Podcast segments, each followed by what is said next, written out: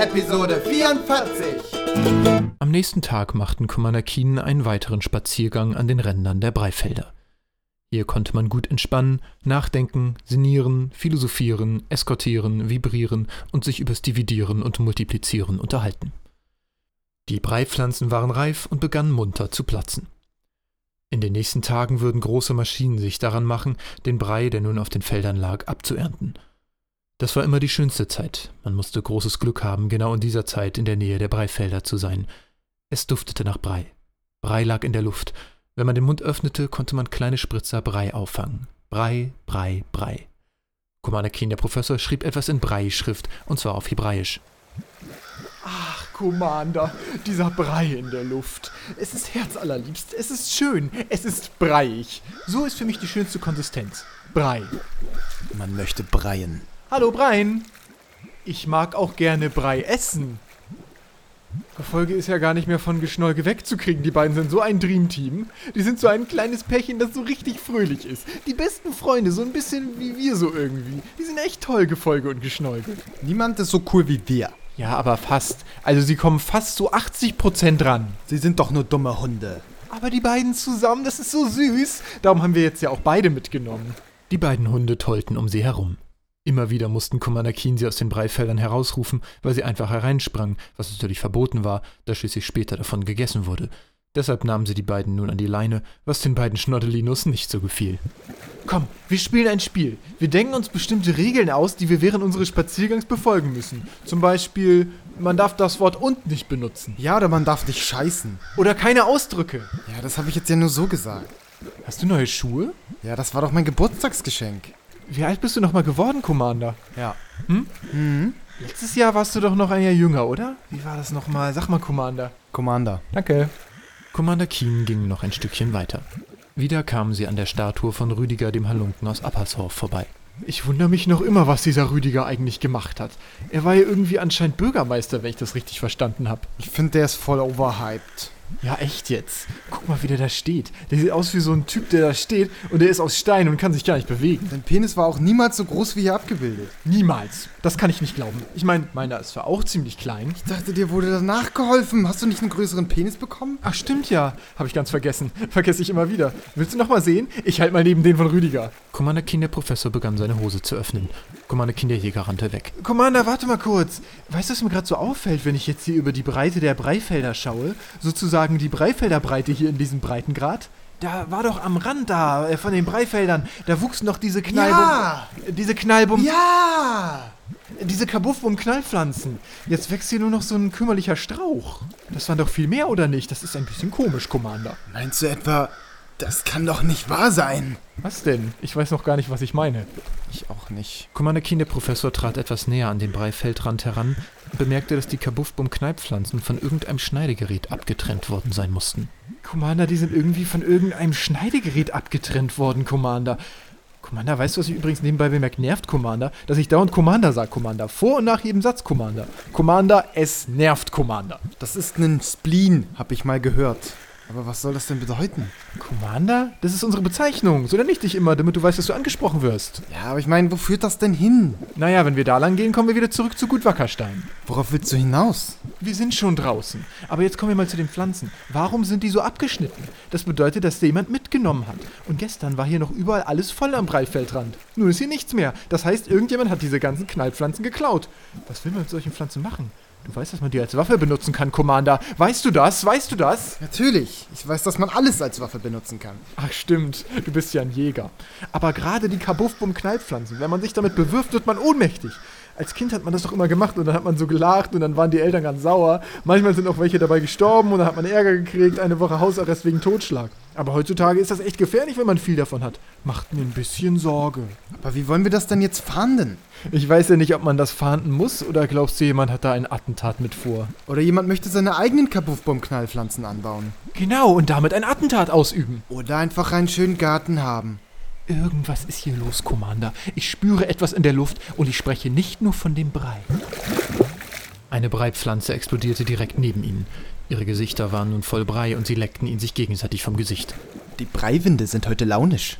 Vielleicht sollten wir Ulrikele mal fragen. Ich glaube, wir brauchen die Hilfe von jemand. Schlauen. Genau. Und da wir da in unserem näheren Umkreis nicht fündig werden. Es muss doch irgendeinen Dorfältesten geben oder so. Lass uns mal die Fürstin fragen.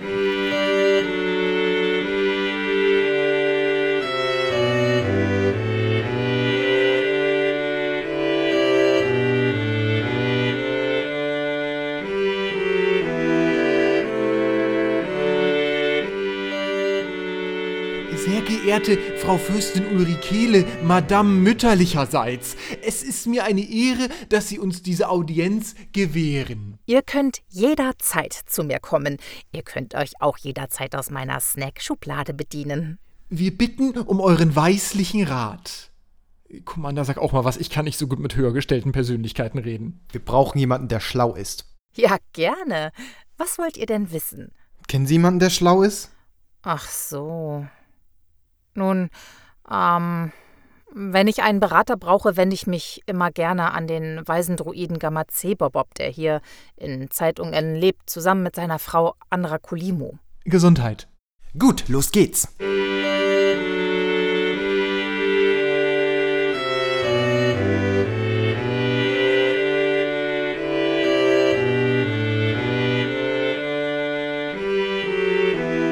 Gamazebobob und seine Frau Anrakulimu lebten in einem großen Holzhaus aus dickem Holz.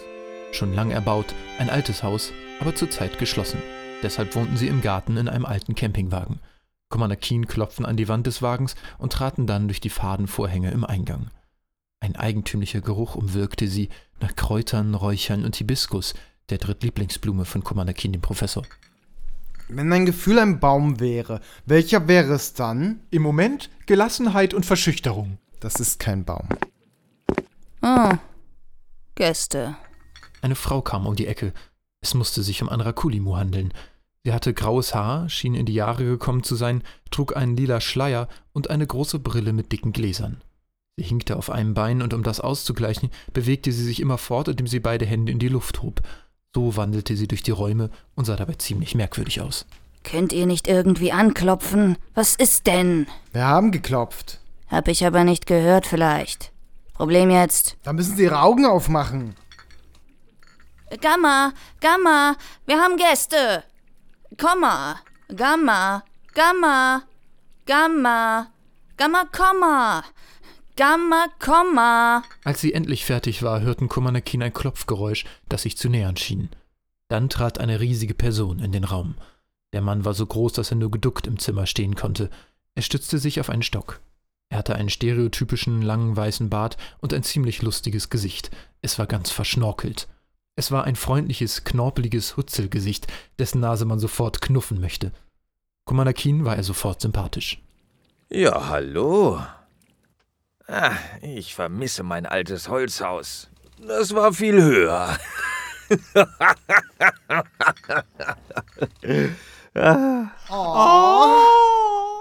Darf ich vorstellen, das ist der weise Druide Gamasebobob.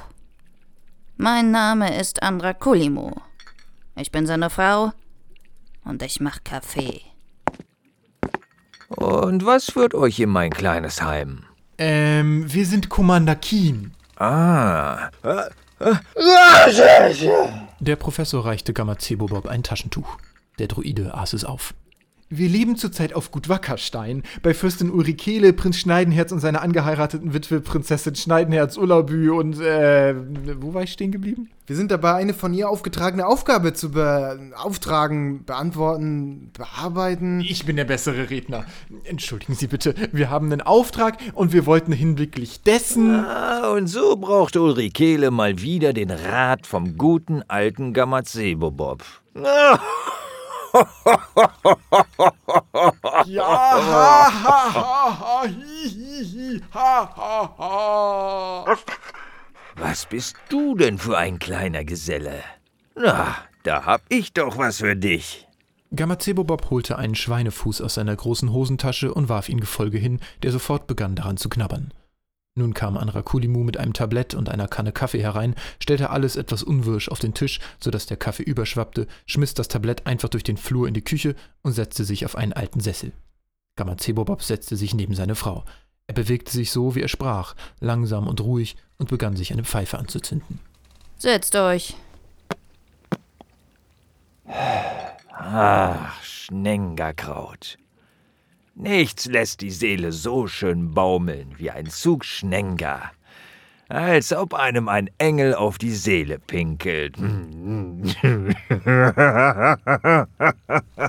Ich würde ihn am liebsten heiraten, wenn Heirat zwischen alten Opas und Commanders gestattet wäre. Ich glaube, einen Ort gibt es. Da ist das legitim. Oberaffendorf meinst du? Da ist nämlich alles legitim. Der arme Tim.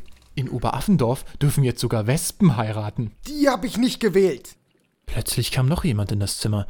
Es war das ekelhafteste Wesen, das Commander Keen jemals gesehen hatten. Es handelte sich um einen ca. 1,40 großen Gnom mit unzähligen Knorpeln und eiternden Warzen am ganzen Körper und Gesicht. Er war nackt bis auf einen dreckigen Lendenschurz und fett wie ein fetter Gnom. Seine Ohrläppchen hingen bis zu seinen Schultern und schlackerten beim Laufen. Er sabberte stets. Seine Nase lief und als er hereinkam, furzte er. Habt ihr Lust, chinesischen Mauer zu spielen? Jetzt nicht, Ficky. Anrakulimu trat ihm mit voller Kraft ins Gesicht. Er flog im hohen Bogen durch den Flur und schlitterte gegen die Wand. Aua, das hat wehgetan. Commander Keen sahen sich geschockt an. Anrakulimu und Gamazebobob taten so, als wäre gerade nichts geschehen. Wollt ihr euch nicht setzen? Commander Keen folgten der Bitte und nahmen einen Schluck Kaffee, der viel zu stark war. Zumindest für Commander Keen, den Professor. Er hatte einen Kaffeeschock. Seine Gedanken gingen nun dreimal so schnell. Gamma, das ist schön, dass wir hier sind dürfen. Ich finde das richtig schön, das ist richtig schön eingerichtet. Warum leben Sie in diesem Wohnwagen und nicht in diesem schönen Haus daneben? Ja, das muss erst behandelt werden. Ähm, erzählt mir doch mal, warum ihr genau hier seid. Doch formuliert eure Fragen weise. Die vierte kostet extra. Haha, zunächst haben wir nur zwei. Ich hoffe, es kommt keine vierte hinzu, denn meine Poneken sind etwas. Geht's Ihnen gut? Oh, Commander. Danke, mir geht es wundervoll. Das war eine von drei Fragen. Wissen Sie, wir waren bei den Breifeldern hier in der Nähe und uns ist aufgefallen, dass dort normalerweise sehr viele Kabuffbum-Knallpflanzen wachsen. Diese fehlen aber nun seit gestern. Sie wurden abgetrennt. Jemand hat sie genommen und wir fragen uns, ob das eine Bedrohung darstellt. Ob jemand sie als Waffe benutzen könnte. Wissen Sie etwas? Ja, das auf jeden Fall. Ja, und haben Sie vielleicht bemerkt, dass irgendjemand plötzlich ein Lager mit Knallpflanzen hat oder irgendetwas Verdächtiges hier in Zeitung N? Ja, das auf jeden Fall. Das war die dritte Frage. Danke, dass ihr da wart. Im Ernst jetzt? Wir sagten, die vierte Frage kostet extra. Im Ernst jetzt wäre die vierte. Gamazebobob stand langsam und behäbig aus seinem Sessel auf, zog sich Gummistiefel an, nahm eine Axt in die eine Hand, einen bunten Staubwedel in die andere und verließ den Wohnwagen, um das Holzhaus zu betreten. Dafür kam nun der Gnom wieder herein. Wollt ihr was zu essen? Ich habe ein bisschen Cocktailsoße. Er hielt ihnen seine Hand hin, die voller Cocktailsoße war und nun über seine Hand auf den Teppich lief. Er leckte daran und starrte sie eklig an. Anrakulimu stand auf, nahm die Hand des Gnoms und presste ihm die Soße ins Gesicht. Dann packte sie ihn am Hals und schmiss ihn aus dem Fenster. Commander Keen sah ihn geschockt hinterher. Ein Stein kam durchs Fenster geflogen, an dem ein Zettel befestigt war. Darauf stand in der schlechtesten, ekelhaftesten Handschrift Danke. Ah, das ist Ficky, unser Kind. Stört euch nicht an ihm. Ist ein Kacknom. Will keiner, braucht keiner, kann nichts. Zu hässlich für den Biomüll. So, wollt ihr noch irgendwas? Sonst könnt ihr wieder gehen. Commander Keen fühlten sich nicht mehr wirklich wohl. Der weise Druide Gamazebobob schien zwar nett zu sein, aber ansonsten waren die Sitten in diesem Haus etwas fickig. Sie standen auf, bedankten sich für den Kaffee und verließen den Wohnwagen. Gefolge hatte gerade mal den großen Zeh des Schweinefußes abgeknabbert und er musste den Fuß über den Boden hinter sich herziehen. Auf dem Rückweg blickten sie nochmal zum Holzhaus und fragten sich, was es wohl damit auf sich hatte. Aus einem Fenster kamen helle Lichtblitze und aus einem anderen wehte pinker Rauch hervor. Als sie gerade den Hof verlassen wollten, kam ihnen Ficky hinterhergerannt. Er winkte dabei und fiel immer wieder hin. Beim Laufen hing seine verwarzte Zunge aus seinem Hals. Jedes Mal, wenn er hinfiel, verstärkte sich die Dreckschicht darauf. Tschüss, ihr verdammten Arschlochkinder! Keen, der Professor, trat ihm in die Weichteile und schlug ihm ins Gesicht. Keen, der Jäger, sah ihn geschockt an. Das macht man hier wohl so. Keen, der Jäger, zuckte mit den Schultern und sprang auf Fickys Rücken herum. Ich liebe euch, Leute. Ich liebe euch. Dann ließen Commander Keen das Anwesen von Gamazebobob und den blutenden Ficky hinter sich und machten sich auf den Weg nach Gut Wackerstein. Es war kein weiter Weg und sie genossen die schöne Abendstimmung. Meine Beine tun so weh. Ach, Commander, wir haben doch heute nichts erlebt. Nein, ich mein vom Treten, das tut weh. Ach so, dann ist ja gut. Aber im Ernst mal, Commander, ich habe mich erst gefreut. Wir haben einen neuen Auftrag, wir haben ein neues Abenteuer. Aber das ist jetzt der dritte Tag, seitdem wir diesen Auftrag haben. Und es ist der dritte Tag, an dem wir einfach gar kein Abenteuer erlebt haben, sondern irgendwelche Leute kennenlernen und wieder weggehen. Am ersten Tag Fürstin Ulrikele und ihre Leute, am zweiten Tag Bernine und Feuermann und heute Gamazebobob und die anderen da. Was soll denn das? Ist hier irgendwie mal Action? Können wir mal ein Abenteuer erleben? So ist das halt, wenn man in die Politik geht. Aber ich will ja nicht in die Politik. Weißt du noch, wie unser letztes Abenteuer war? Wir haben in der Schlacht gekämpft, wir haben einen Turm umgeworfen, wir haben Ping-Pong gespielt. Weißt du, was ich mir ernsthaft überlegt habe? Wir sind doch gar nicht weit von Appershof entfernt. Lass uns doch nach Appershof gehen und den guten alten Urumusch besuchen. Der wird sich so freuen über uns. Der wird auch einfach alles wissen, denn er weiß immer alles, damit er uns schnell wieder los wird. Genau. Und außerdem hat er vielleicht einen anderen Auftrag. Ich meine, eigentlich haben wir unseren aktuellen Auftrag ja schon erfüllt. Wir sagen es nur keinem. Also holen wir uns halt einen neuen von Urumusch. Wir brauchen sowieso mal mehr für unseren Lebenslauf. Wenn wir gefragt werden, was wir so schon so gemacht haben, dann können wir ja nicht sagen, dass wir bisher nur einen Auftrag hatten. Wir brauchen mehrere kleine. Rettet eine Katze vom Baum, tretet meiner Oma in die Eier, ich will Rahmen essen, aber die Suppe ist nicht so lecker. Sowas. Also ich finde, morgen sollten wir das machen. Das machen wir. Moin. Stronzo. antwortete der Arhapa, der gerade vorbeigekommen war, was ich wünsche dir einen wunderschönen Tag bedeutete. Weißt du, ich hab ja nichts gegen Ahaba, aber die sind so derbe unfreundlich. Sie nehmen uns halt einfach die Jobs weg. Sie liefen immer weiter und irgendwie schien ihnen der Rückweg viel länger vorzukommen als der Hinweg. Nach einer Weile bemerkten sie, dass sie immer wieder an denselben Häusern vorbeikamen. Commander, was ist hier los? Sind wir irgendwie verflucht oder sowas? Guck mal, jedes fünfte Haus ist dieses Haus mit den roten Ziegeln und der Marmelade an den Wänden. Wir kommen irgendwie gar nicht voran. Commander, mir ist ein bisschen mulmig. Vielleicht sollten wir rückwärts gehen. Vielleicht ist das hier eine unendliche Straße.